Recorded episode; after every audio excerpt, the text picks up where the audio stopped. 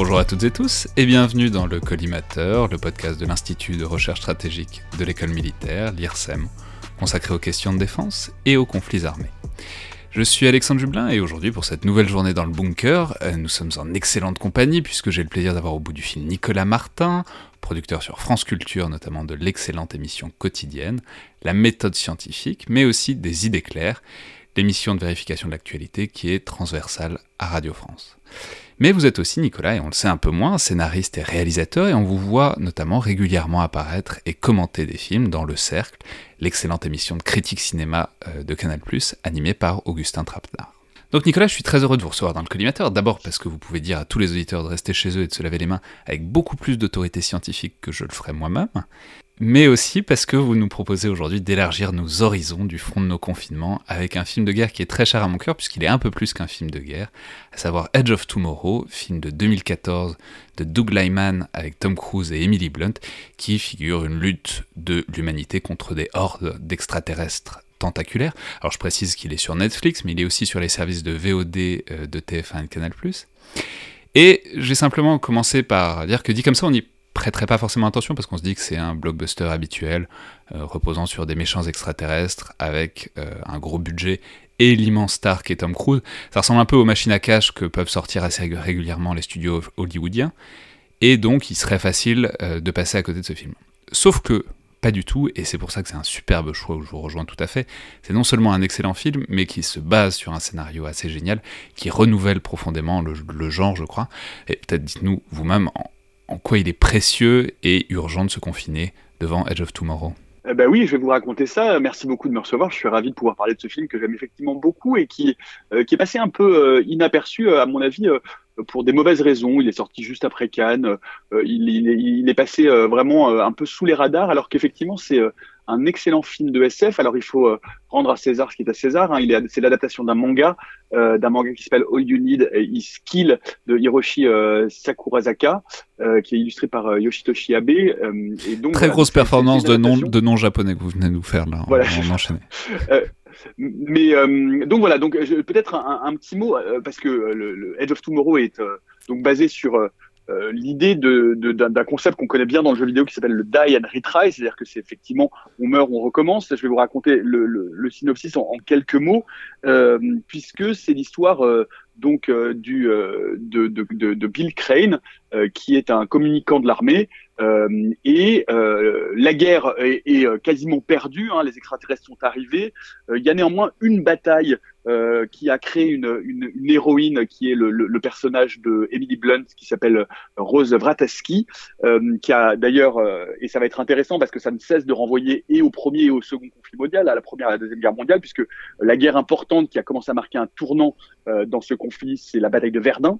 Euh, et voilà, et donc ce commandant euh, Bill Cage, qui est donc un communicant, qui n'a jamais été au combat, euh, qui n'a jamais été entraîné à manier les armes, il va être envoyé sur le front pour l'exemple, et d'un seul coup, ça va devenir un déserteur parce que il a peur pour ses fesses simplement, il peut pas y aller, c'est un trouillard. Et voilà. Et il faut préciser que c'est assez jouissif dès le début de voir Tom Cruise qu'on a tellement vu en héros, alors de guerre et enfin en tout cas en, en sur-symbole du courage, de la bravoure et en, et en héros de film commencer en étant le pétochard au combat. Oui, oui, c'est un pleutre hein, totalement. Et d'ailleurs, il va essayer pendant tout le, premier quart d'heure du film de se, euh, de se défiler, de s'enfuir et d'être humilié en permanence euh, par, euh, par l'institution militaire. Et donc, qu'est-ce qui se passe? Il part au combat dans une scène sur laquelle on va évidemment revenir, qui est une scène qu'on va voir longtemps puisqu'elle se répète, qui est un débarquement et qui est exactement un débarquement comme le débarquement de Normandie. Hein, c'est vraiment un débarquement en France puisque le terrain du conflit se situe en Europe. Et euh, c'est un débarquement qui tourne au désastre, vraiment euh, à la Bérésina. Tout le monde se fait massacrer. Et lui, le premier, très vite, se fait tuer. Sauf qu'au moment de se faire tuer, en fait, il se fait tuer par une créature euh, qu'il arrive à tuer en même temps, qui est une créature particulière, extraterrestre, qui est un alpha.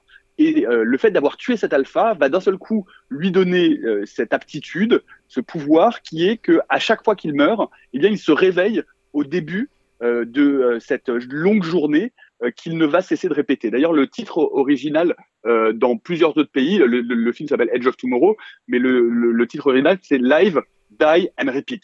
Die and repeat. Et on va dire que c'est vraiment, c'est vraiment essentiel là-dedans. C'est la grammaire, enfin au sens propre du jeu vidéo. C'est-à-dire si vous avez joué à littéralement n'importe quel jeu vidéo, c'est ça que vous vivez. C'est le fait qu'il y a une tâche qui est évidemment trop dure au début pour la, première fois, puis petit à petit on finit par comprendre, on finit, on finit par s'adapter, on finit par progresser. Et c'est voir ça dans un film, c'est vraiment une expérience, quand on a joué un peu à des jeux vidéo, c'est une expérience très profonde, parce qu'on progresse, enfin c'est marrant, ça me faisait penser un peu au, jour de la marmotte aussi, c'est-à-dire on, progresse euh, avec le héros, et ce qui est très fort quand on a joué un peu, puisque en, termes de vecteur d'identification héros, c'est hyper puissant. quoi. C'est effectivement très fort. Euh, et surtout, moi, ce que je trouve intéressant finalement dans la façon euh, de raconter l'histoire, c'est que euh, ça permet d'élargir un peu finalement à la façon dont la guerre est représentée dans les films de science-fiction.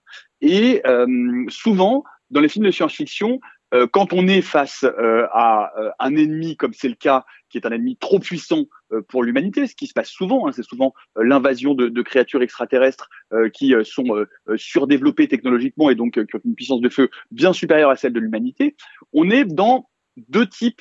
Alors, il y a plusieurs types, hein, mais je vais essayer de, synthétiser un peu, deux ou trois grandes configurations. La première configuration, c'est voilà surpuissance, l'humanité écrasée, et puis, finalement, en général, on suit un petit groupe de survivants et d'un seul coup, euh, le conflit de près ou de loin va se résoudre presque par hasard. C'est euh, l'archétype euh, la guerre des mondes qui sera parodiée dans Mars Attack, c'est-à-dire que finalement c'est un virus qui tue l'extraterrestre et les humains là-dedans n'y sont pas pour grand-chose, mais finalement c'est pas tellement la guerre qu'on suit, mais c'est comment euh, on arrive à survivre et tout ce que ça crée dans un microcosme humain euh, d'être dans cet état finalement de domination totale, de survie avec ce que ça implique d'amitié, de trahison, voilà, de, de, de, de réflexe de survie, de résistance, etc. Ça c'est vraiment le, le premier cadre.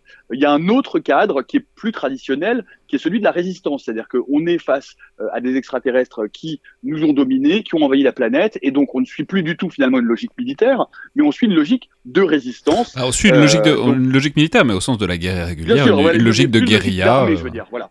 Tout à fait. Et donc, on suit un petit groupe de, résistants dans lesquels il y a d'ailleurs souvent euh, un ou plusieurs personnages de militaires et qui vont s'organiser euh, pour essayer eh bien de répéter finalement le scénario euh, de la Seconde Guerre mondiale en France, c'est-à-dire des noyautés de l'extérieur par des techniques de guérilla ou d'infiltration, le pouvoir et finalement faire chuter les extraterrestres. On pourrait dire aussi qu'il y a un autre genre auquel j'ai pensé un peu après, qui est moins fréquent, mais qui est tout de même, à mon avis, un film important dans le traitement de la guerre dans la science-fiction, c'est Starship Troopers.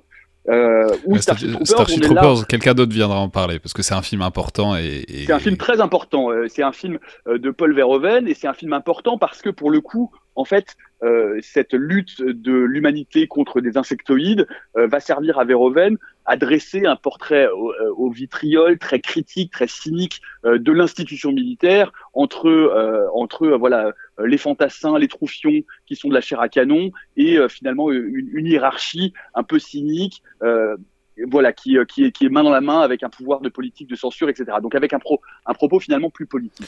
mais c'est très intéressant, cette, euh, ce triptyque que vous nous, que vous nous décrivez, parce que c'est vrai, en fait, on, on, retrouve tout un peu là-dedans. Mais du coup, comment Edge of Tomorrow s'incarne, enfin s'insère, disons, là-dedans? Alors, justement, ce qui est intéressant, c'est que pour le coup, Edge of Tomorrow est véritablement un, film de guerre qui va emprunter d'ailleurs euh, à plein d'autres films de guerre, pas du tout de science-fiction. Hein. Euh, on peut penser euh, à la scène du débarquement qui fait évidemment référence au soldat Ryan de Spielberg, c'est-à-dire avec ce massacre de débarquement. C'est un vrai débarquement qui tourne au cauchemar et qu'on vit et qui est filmé de l'intérieur. Mais du coup, ce que je trouve intéressant, c'est que à travers et en déployant ce système de narration euh, die and retry, donc puisque à chaque fois il avance, il se fait tuer. Au début, il ne sait rien, hein, il a encore une fois jamais été au combat, et puis petit à petit, il va prendre des compétences, comme dans un jeu vidéo, et il va aller de plus en plus loin. Et du coup, ce qui est intéressant, c'est que en vrai, euh, ce qu'on va déployer et ce que Doug Lyman va déployer dans, cette narration, c'est vraiment l'incarnation de ce qu'est une stratégie militaire. C'est-à-dire comment, à un moment donné, euh, face à un obstacle, face à un adversaire supérieur, on va petit à petit, à force de répéter, trouver des failles pour réussir à s'infiltrer dans les failles et finalement retourner euh, l'adversaire et la puissance de l'adversaire contre lui-même. Donc on est vraiment dans un film finalement quasiment tactique de réfléchir presque dans un jeu de stratégie qui permet de comprendre comment, étape après étape, échec après échec, finalement, on prend en connaissance, on prend en compréhension de l'ennemi, de ses adversaires et de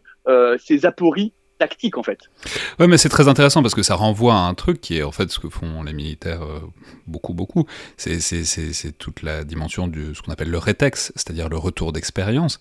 Et l'idée étant qu'on progresse en tant qu'institution, en tant qu'institution militaire, en incorporant euh, les apprentissages des précédentes guerres, des précédents conflits, euh, enfin pas forcément les siens, mais en tout cas que par retour d'expérience et par incorporation de cette expérience, ça permet de progresser. Et là, ce qui est euh, effectivement très intéressant et que vous décrivez très bien, c'est que c'est euh, concentré sur une seule bataille. On, peut, on a le retour d'expérience, on a la progression à travers une seule bataille, un seul moment où on progresse, mais même littéralement physiquement, quoi. chaque fois un mètre, dix mètres, vingt mètres plus loin.